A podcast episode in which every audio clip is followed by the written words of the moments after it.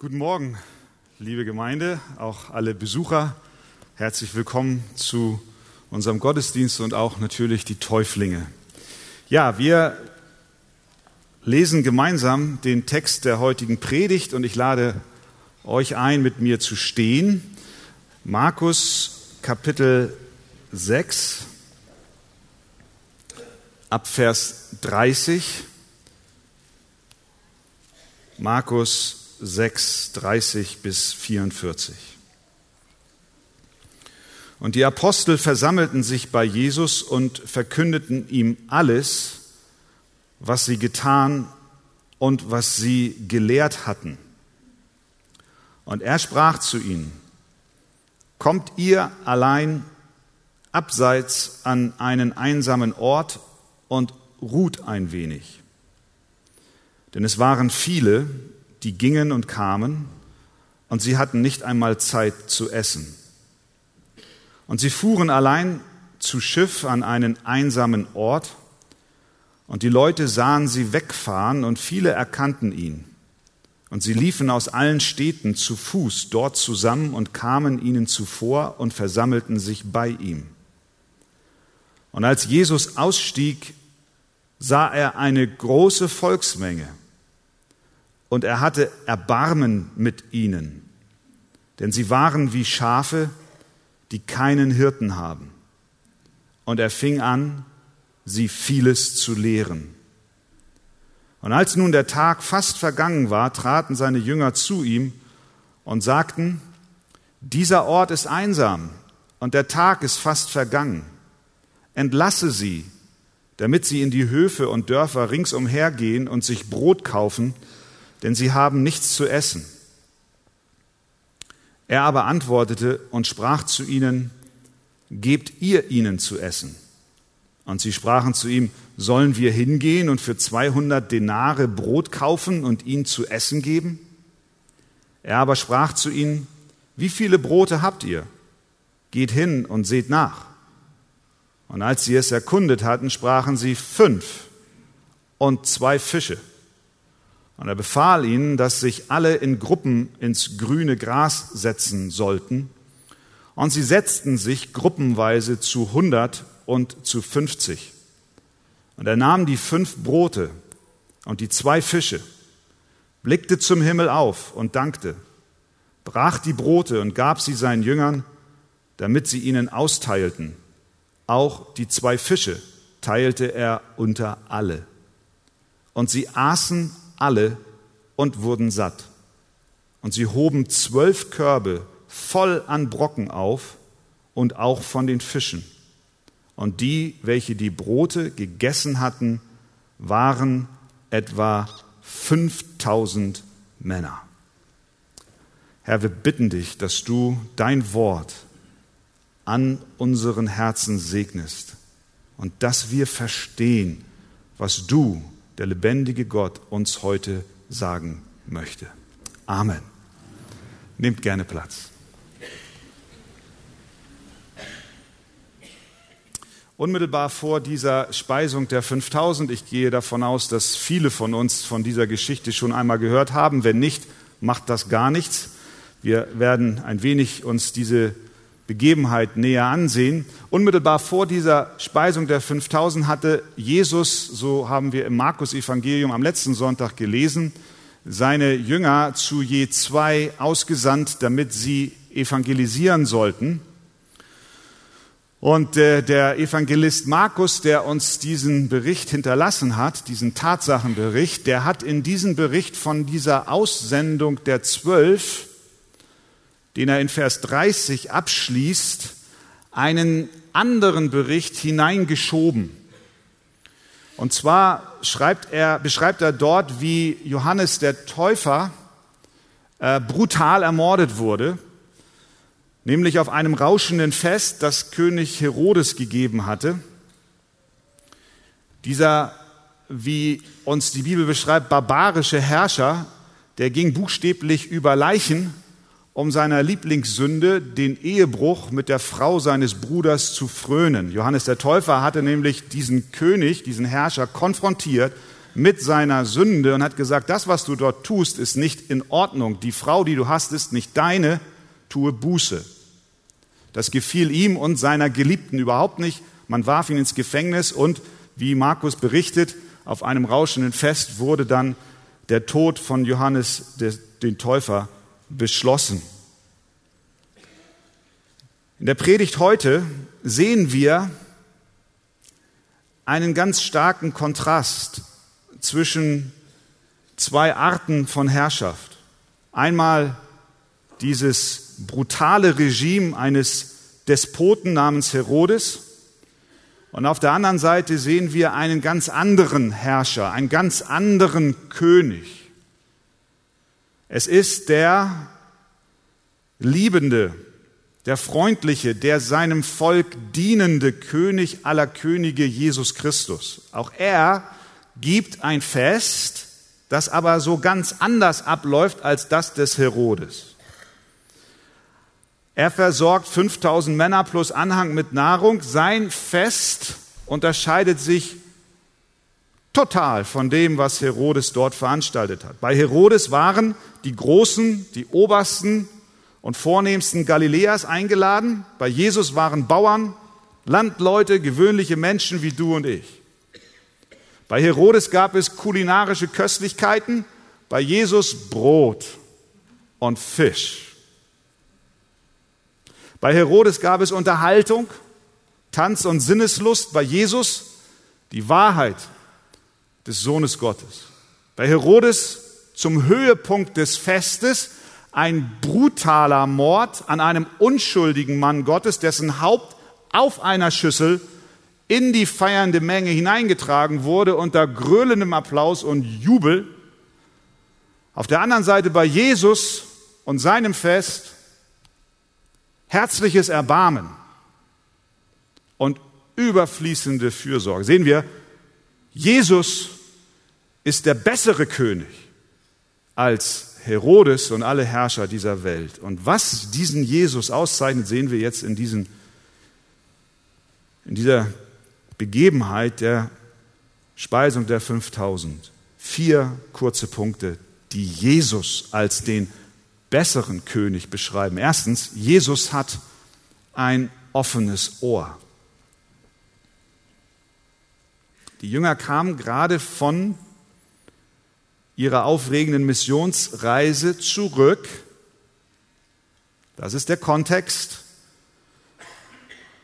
Sie hatten ein volles Herz, denn Jesus hatte sie auf eine Mission gesandt in voller Abhängigkeit von ihm. Sie sollten gehen ohne eine Tasche, ohne Brot, ohne Geld im Gürtel, nicht einmal ein zweites Hemd sollten sie mitnehmen. Und nun waren sie zurückgekehrt und ihre Herzen waren voll, absolut voll von dem, was sie erlebt haben. Können wir uns gut vorstellen.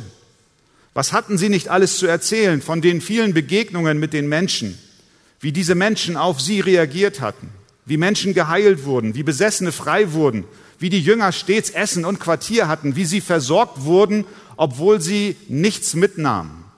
Vers 30. Und die Apostel versammelten sich bei Jesus und verkündeten ihm alles, was sie getan und was sie gelehrt hatten. Da bin ich stehen geblieben und gedacht, wie wunderbar ist das? Jesus hört zu. Sonst würde dort nicht stehen, sie verkündeten ihm alles. Wenn er schon mit der Hufe gescharrt hätte und gesagt hätte, nee, jetzt lasst mal, wir müssen weiterziehen. Nein, der Text macht klar, Jesus setzt sich hin und er hört. Er war sehr interessiert an ihren Berichten. Auch wir, die wir im Weinberg Gottes arbeiten, Menschen von Jesus erzählen, unserem Herrn nachfolgen, ihm dienen, auf die eine oder andere Weise, sollen unser Herz bei ihm ausschütten und ihm sagen, wie es gelaufen ist. Ihm erzählen von den Erfolgen in der Mission. Halleluja. Wie sich die Menschen bekehrt haben. Ihm aber auch erzählen, wie dir vor der Nase die Tür zugeschlagen wurde und du Ablehnung und auch Verfolgung erlebt hast. Und das Schöne ist, Jesus hört zu. Wie können wir das tun? Jesus unser Herz ausschütten? Im Gebet. Darin liegt ein Geheimnis von einem segensreichen Dienst. Das Gebet bewegt den Arm Gottes. Alle Predigten und alle Seminare, alle Kinderlektionen und alle Rangerstunden, die du vorbereitest, jedes evangelistische Gespräch, jedes Zeugnis, was du an deinem Arbeitsplatz für Jesus ablegst, ist vergebens, wenn nicht der Herr seinen Segen schenkt und den sendet er durch den Kanal des Gebetes. Unsere Arbeit als Nachfolger und Diener unseres Herrn, die wir genau wie die Apostel losziehen, ohne etwas in voller Abhängigkeit von Jesus Christus stehen, kann nur dann gelingen, wenn wir in enger Gemeinschaft mit unserem Herrn leben. Und das sehen wir hier bei den Aposteln. Sie kommen zurück und sie suchen Jesus und sie erzählen ihm, Jesus, so war es. Da war eine persönliche Beziehung. Das war nicht ein Auftrag, der von oben dirigiert wurde, delegiert wurde und einfach nur eine Checkliste abgehakt wurde, sondern nein, da war eine Herzensverbundenheit und der Herr hört gerne zu. Ich habe mich erinnert, als ich als kleiner Junge von der Schule kam, äh, das war, ich denke, fast regelmäßig. Ich, ich kam nach Hause und wir hatten in dieser kleinen Küche am Ziegelteich 72 in Hamburg-Sterling diese alte Polsterbank, ich weiß nicht, wie alt die war, so mit einem roten Stoff, so Blumenstoff aus den 70er Jahren. Könnt ihr euch vorstellen. Und ich habe mich da hingesetzt. Meine Mutter stand am Herd, was heute ja wahrscheinlich ein sexistischer Ausdruck ist, Mutter am Herd. Aber darin liegt Segen. Sie hat das Essen gemacht und ich saß auf meiner Bank als kleiner Steppke und was habe ich gemacht? Ich habe mein Herz ausgeschüttet. Ich habe ihr erzählt, wie es in der Schule war, wie grässlich Frau Gresslin war. So hieß sie. Es war eine ganz liebe Frau. Was ich erlebt habe mit meinen Kollegen auf dem Schulhof, was ich für Freuden hatte, aber was ich auch für Sorgen hatte und für Bedrückungen. Und Mama rührte den Milchreis und hörte zu. Könnt ihr euch das vorstellen? Sie hörte zu. Dank an alle Mamas, die ein Ohr haben für ihre Kinder. Und ebenso die Papas. Es ist gut. Es ist, es ist Segen für die Kleinen. Und so ähnlich ist das mit Jesus hier. Er hat ein offenes Ohr. Und wie schön ist, dass er das nicht nur damals hatte, sondern dass er das auch heute hat. Für dich. Und das, was dich bewegt. Gott sagt, rufe mich an. Jeremia 33,3. Rufe mich an. Das ist eine Einladung. Rufe mich an. So will ich dir antworten. Und will dir kundtun große und unfassbare Dinge, von denen du nichts weißt. Und genau das tat Jesus hier mit den Aposteln. Die, sie riefen ihn an, Jesus hörte und antwortete und er tat ihnen noch Größeres kund. Und das werden wir gleich sehen, was dann noch alles auf sie wartete, wovon sie nichts wussten bis zu diesem Punkt. Also erstens, Jesus ist der bessere König, weil er immer ein offenes Ohr hat für dich. Zweitens, Jesus ist der bessere König. Warum? Weil er aufmerksame Augen hat. Denn er sah, dass der Einsatz in der Mission Kraft kostet. Der Dienst im Reich Gottes kostet Kraft. Geistliche Kraft, innere Kraft, aber auch physische Kraft, der du Jesus dienst in einem Dienstbereich, weißt das. Da gehört Herzblut zu, da gehört Vorbereitung zu, da gehören seelsorgerliche Gespräche zu, da gehören Fragen zu, die beantwortet werden wollen, da gehören Entscheidungen zu, die getroffen werden müssen. Da gehört eine Energie dazu. Und Jesus sieht das und Jesus weiß das. Er ist der bessere König. Er ist nicht ein gnadenloser Despot, der sein Volk unterdrückt, sondern er weiß, dass seine Diener Kraft brauchen.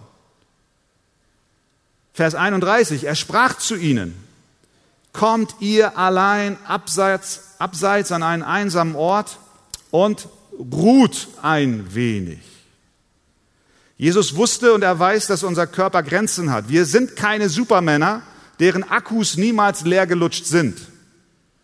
Jesus sah ihren Ruhebedarf und er bat sie, ein wenig Pause zu machen. Das ist ein Wort an die Workaholics unter uns, die meinen, sie seien der Duracell-Hase, der hüpft von morgens bis abends und die Nacht auch noch durch. Ein wenig Ruhe steht im Einklang mit Gott und seinem Wort. Er befiehlt sogar Ruhe. 2. Mose 20, 9, sechs Tage sollst du arbeiten und alle deine Werke tun, aber am siebten Tag ist der Sabbat des Herrn deines Gottes, da sollst du keine Arbeit tun, da sollst du ruhen. Gott selbst ruhte am siebten Tag von all seinem Werk. Das ist natürlich keine Einladung zum Faulenzen, denn Jesus sagt, ruht ein wenig. Diese Balance ist sehr gesund. Ruht ein wenig. Jesus hat ein offenes Ohr für das, was uns bewegt und er hat ein aufmerksames Auge und sieht, was wir brauchen. Wir brauchen Ruhe. Kommt ihr allein abseits an einen einsamen Ort und ruht ein wenig. Drittens, Jesus hat Erbarmen. Ich glaube, das ist eines der Hauptaussagen hier in diesem Text. Es kam, wie es oft so ist, anders, als man denkt. Denn sie stiegen in das Schiff, in ein Boot am See Genezareth, um an einen einsamen Ort zu kommen. Aber die Leute haben sie beobachtet und sahen Jesus, wie er in dieses Boot stieg und was sie taten, waren, sie liefen am Ufer entlang, während das Schiff so quer segelte.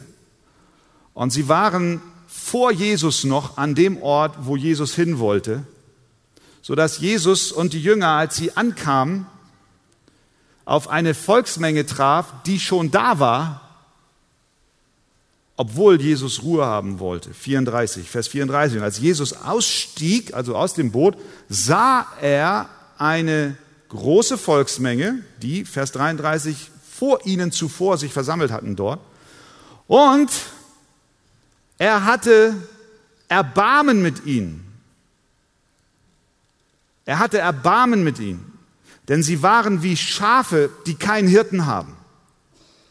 Das Wort Erbarmen, was hier im Grundtext verwendet wird, das hat auch die Bedeutung von Sitz der Gefühle oder auch von Eingeweide.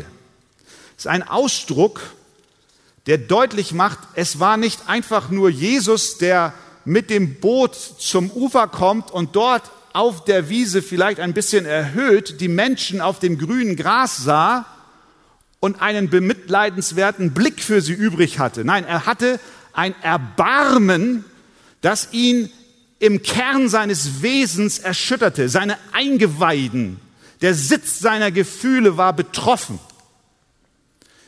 Er war erschüttert, es ging ihm unter die Haut, was er denn sah. Was sah er denn? Er sah sie als Schafe, die keinen Hirten hatten. Und es ist bemerkenswert, dass Jesus diese Emotion hat, dieses Erbarmen. Er hätte sie auch als eine Störung seiner Pläne sehen können. Er hätte sie auch abstempeln können als solche, die ihn jetzt in seinem Vorhaben, Ruhe für sich und die Jünger zu generieren, stören. Und stattdessen sieht er sie und es erfasst ihm ein tiefes Erbarmen. Und als er sie sah, wusste er, dass sie Menschen waren, die einen Hirten brauchen. So ganz anders als Herodes.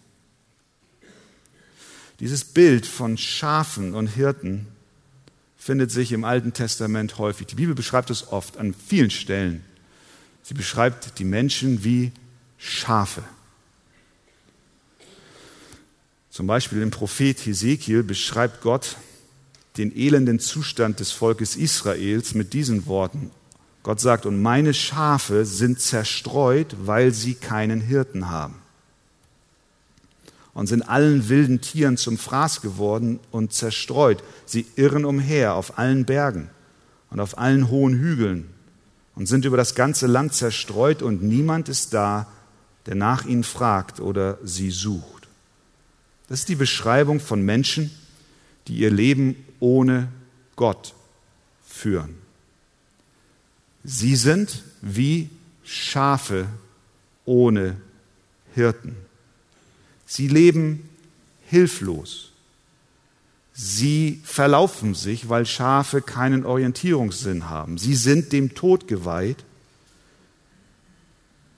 wie das Schaf, was vor einiger Zeit sich im Wattenmeer verirrt hat und im Schlick stecken blieb und die Flut kam und das Wasser stieg bis zum Hals und es war keine Chance für das Schaf zu überleben. Das sind Schafe ohne Hirten. Was ist die Lösung für dieses Problem? Das Schaf braucht einen Retter und die Täuflinge werden es nachher in den Zeugnissen hören, haben diesen Retter erlebt und wie er sie aus dem Schlick zog, vor dem Tod bewahrte und rettete. Und in diesem Text aus Hesekiel 34, wo Gott beschreibt, wie sein Volk ohne Hirte in die Verlorenheit wandert, macht Fortsetzung in Vers 23. Da sagt Gott, und ich will ihnen einen einzigen Hirten erwecken, der sie weiden soll, nämlich meinen Knecht David der wird sie weiden und soll ihr Hirte sein. Das ist der König David, der, wie wir wissen, lediglich ein Vorschatten ist auf den König, der kommen wird, Jesus Christus, der ultimative und der göttliche Hirte schlechthin. Dieser Hirte ist Jesus Christus. Er kam auf diese Welt, um das Verlorene zu retten, um die Menschen aus ihrer Sünde zu befreien um ihnen Vergebung und ewiges Leben zu schenken, indem er an das Kreuz von Golgatha ging, sein sündloses Leben opferte, stellvertretend für die, die ihr Vertrauen auf diesen Christus setzen. Für die Schafe, die keinen Hirten haben, aber durch Buße und Glauben Christus als ihren Hirten annehmen, als den einzigen Hirten, weil nur er es ist, der uns zu Gott dem Vater führen kann. Jesus hat selber gesagt, in Johannes 10, Vers 11, ich bin der gute Hirte. Und dann qualifiziert er diese Aussage, was ist denn der gute Hirte? Er sagt weiter, der gute Hirte lässt sein Leben für die Schafe. Und das macht ihn so außergewöhnlich, so komplett anders als jeden Herrscher dieser Welt. Ein Mann, der sich selbst aufgibt, sein Leben opfert, damit die Schafe, für die er kam zur Rettung, Leben haben und Befreiung erleben. Und dieses Hirtenherz, das schlägt und schlug hier in der Brust Jesu. Als er die Tausenden sah, da bekam er ein tiefes Erbarmen eine Erschütterung bis ins Mark, weil er sie sah als diese Hirten, als diese Schafen, Schafe, für die er kam. Das unterscheidet ihn. Ich meine, was machst du, wenn du Geschäftsmann bist und du siehst eine Menschenmenge, das habe ich auch schon mal, manchmal kommen Leute neu herein in die Gemeinde und dann sehen sie diese Menge und dann kommen sie auf uns zu und erzählen uns, was sie für Projekte haben, auch teilweise auch wirtschaftliche Projekte und würden gerne da mal informieren drüber. Warum? Weil sie Geschäftsleute sind und sie sehen die Menge und sagen sich, wow, das ist ein Kundenstamm, ein potenzieller Kundenstamm. In einer gewissen Weise muss ein Geschäftsmann so denken, weil er natürlich seine Geschäfte machen will und auch Verträge abschließen will. Warum denkt ein Geschäftsmann so? Weil sein Herz ein Herz eines Geschäftsmanns ist. Aber als Jesus die Menge sah und wenn Jesus heute Morgen uns hier sieht, dann sieht er uns. Nicht durch die Augen eines Geschäftsmanns, der Profit für sich eintreiben will, sondern er sieht uns durch die Augen eines Hirten. Und er sieht dich als Schaf. Und er sieht dich, du brauchst Hilfe. Er fragt nicht, was kannst du mir geben, sondern er fragt, was kann ich dir geben? Er ist voller Erbarmen. Und als er sie sah, dass sie ohne Hirten waren, was tat er da? Vers 34. Als Jesus ausstieg, sah er eine große Volksmenge und er hatte Erbarmen mit ihnen, denn sie waren wie Schafe, die keinen Hirten haben. Und er fing an, sie vieles zu lehren. Das ist interessant.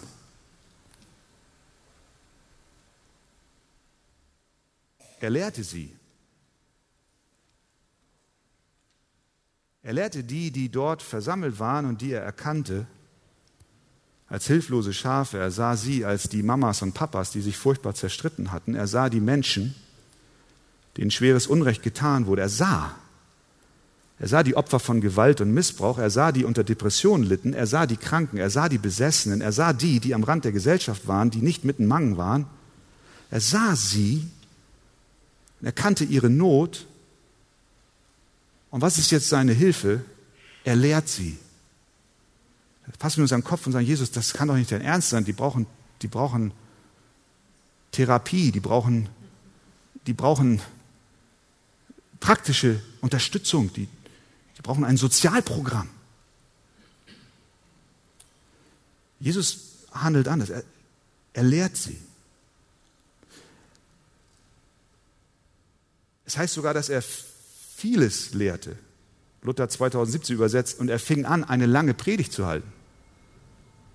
Er lehrte sie. Was lehrte er ihnen? Er lehrte sie, dass das Königreich Gottes angebrochen ist. Er lehrte sie, dass mit ihm ein neues Zeitalter beginnt. Er lehrte sie das Evangelium, wie Markus in Kapitel 1 berichtet, dass Jesus umherzog und Buße verkündigte.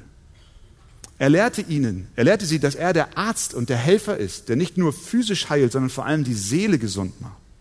Er sprach vom Evangelium, er sprach davon, dass die Menschen Freiheit brauchen von der Last ihrer Sünde und wieder in Einklang und im Frieden mit Gott zu leben haben. Das ist, was wir auch heute zuallererst benötigen. Wir brauchen das Wort Gottes, was uns frei macht. Jesus sagt, der Mensch lebt nicht vom Brot allein, sondern von einem jedem Wort, das aus dem Mund Gottes geht. Das ist Speise Deswegen sagt Jeremia, dein Wort ward meine Speise, so oft ich sie empfing, es empfing. Und dein Wort ist meines Herzens Freude und Trost. Jesus also hat Erbarmen. Und viertens zum Schluss. Jesus ist der bessere König, weil er mehr hat, als wir brauchen. Er hat mehr, als du brauchst. Was wir jetzt sehen, ist die Macht und Kraft unseres Herrn. Er speist hier 5000 Männer, wie der Text in Vers 44 sagt. Rechnen wir Frauen und Kinder hinzu, ergibt dies wohl eine Menge von, ich habe keine Ahnung, vielleicht 15.000, 20.000 Menschen um und bei. Es wurde spät, weil Jesus lang predigte und die Jünger erkannten, dass die Menschen hungrig waren. Also sagten sie, Vers 36, zu Jesus, entlasse sie oder schick die Leute fort. Es ist Abend geworden, sie sollen in die Höfe und Dörfer ringsum gehen und sich Brot kaufen, denn sie haben nichts zu essen. Das war die Lösung, der Lösungsvorschlag der Jünger. Das ist typisch vielleicht auch für uns. Wenn wir vor einem Problem stehen, das zu groß zu sein scheint für uns, dann sagen wir, schick sie fort dann sind wir die Sache los. Hast du schon mal gemacht? Dann suchst du, oder du sagst, ich muss weg, ich muss weg.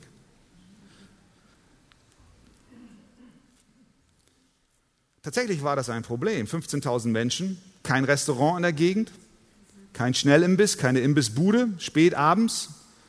Zu der Zeit war Brot gewöhnlich ausverkauft.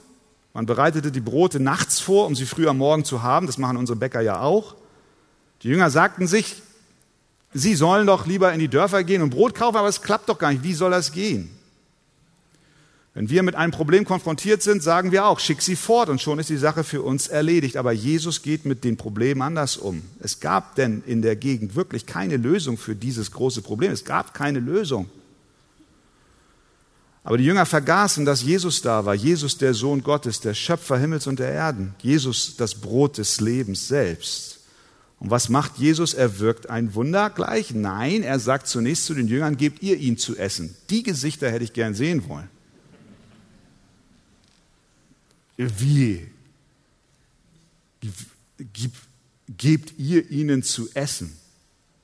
Wie soll das denn gehen? Die Frage, die Sie daraufhin stellen, ist fast ironisch. Sollen wir hingehen, Jesus, und für 200 Denare Brot kaufen und ihnen zu essen geben? 200 Denare waren der Durchschnittslohn von acht Monaten eines Arbeiters.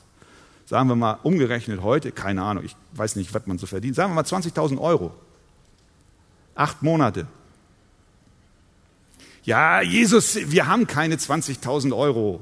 Weder Petrus noch Johannes. Judas, wie viel ist im Sack? Ah, ein halber Denar. Kriegen wir nichts von. Niemand war in der Lage, eine solch hohe Summe aufzubringen. Und doch sagt Jesus, gebt ihr ihnen zu essen. Warum macht Jesus das? Ich glaube, er will mit dieser Aufforderung unterstreichen, dass die Jünger unfähig sind, aus sich selbst heraus dieser Not zu begegnen. Ähnlich wie als er ihnen sagte, geht zu zweit ohne Geld und Brot und zweites Hemd. Das Problem konnte nicht durch sie gelöst werden. Das Problem konnte nicht durch ihr Werk beseitigt werden. Genauso wie viele der Probleme, die wir haben, menschlich aus uns selbst heraus stehen wir manchmal da und sagen, wie soll es jetzt weitergehen? Es gibt keine Lösung dafür.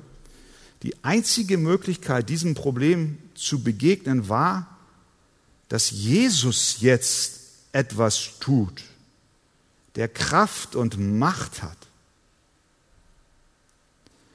Und so macht Jesus das mit uns auch manchmal. Er ruft uns zum Dienen auf stellt uns an Aufgaben und wir wissen genau, wir können das nicht.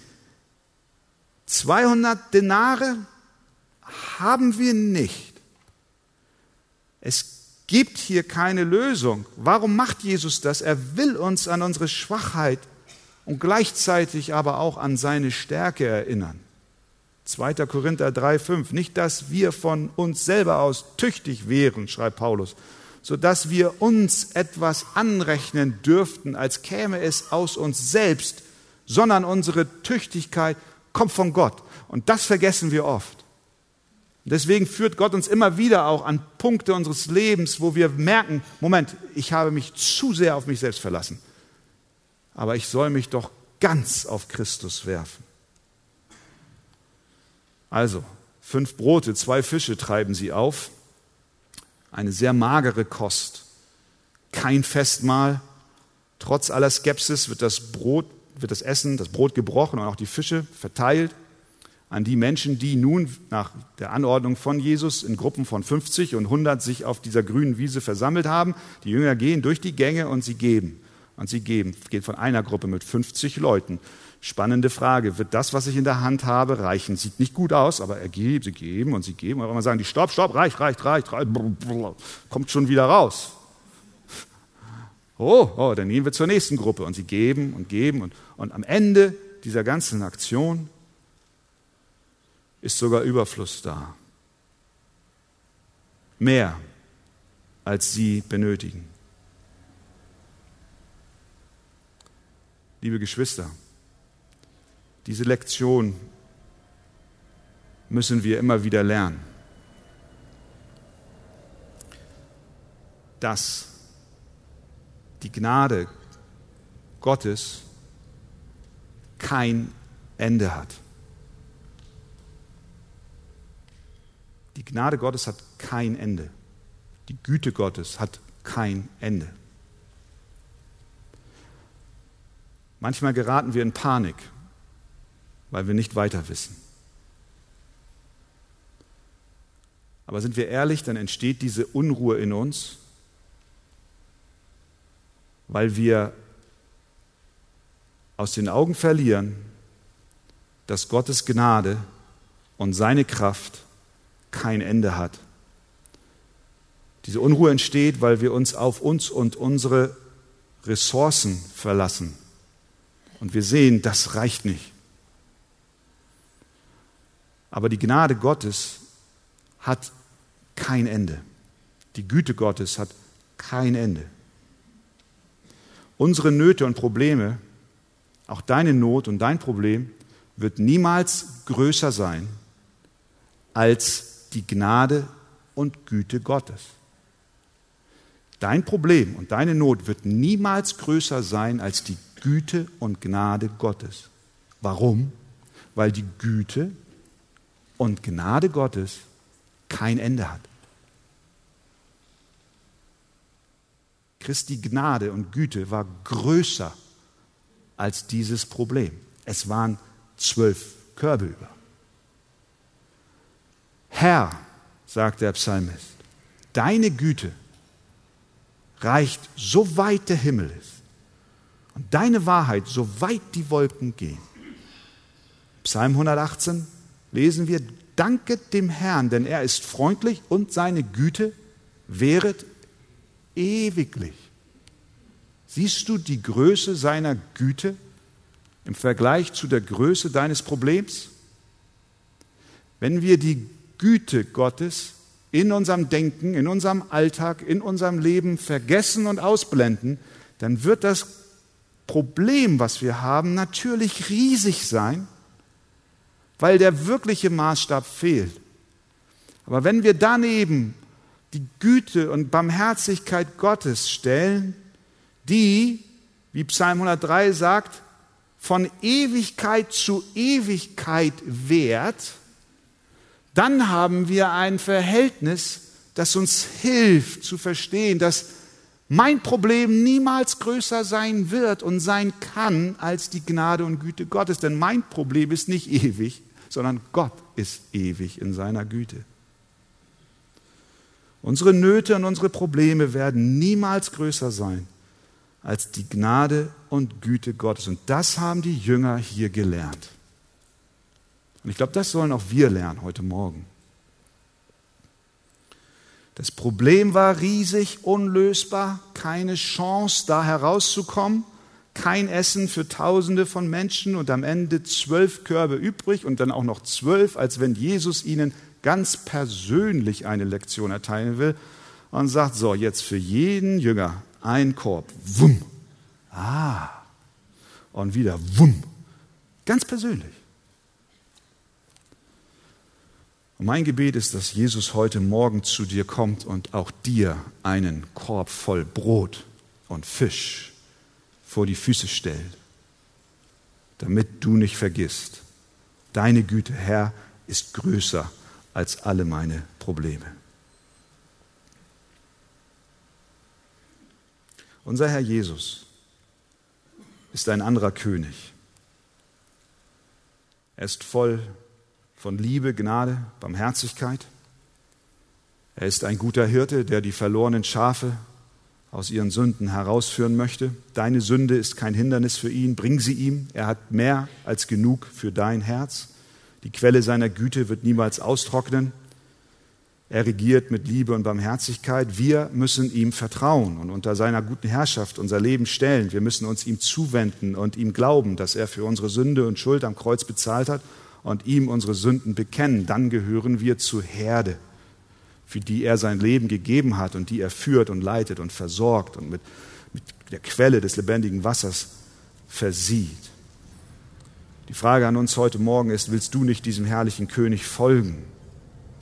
Wenn du es nicht tust, dann bist du wie ein Schaf ohne Hirte, dann bleibst du ein verlorenes Schaf, das dem Tod geweiht ist, aber nur unter seiner Herrschaft bist du sicher. Folge ihm und vertraue ihm und gib dein Leben ihm ganz hin. Amen.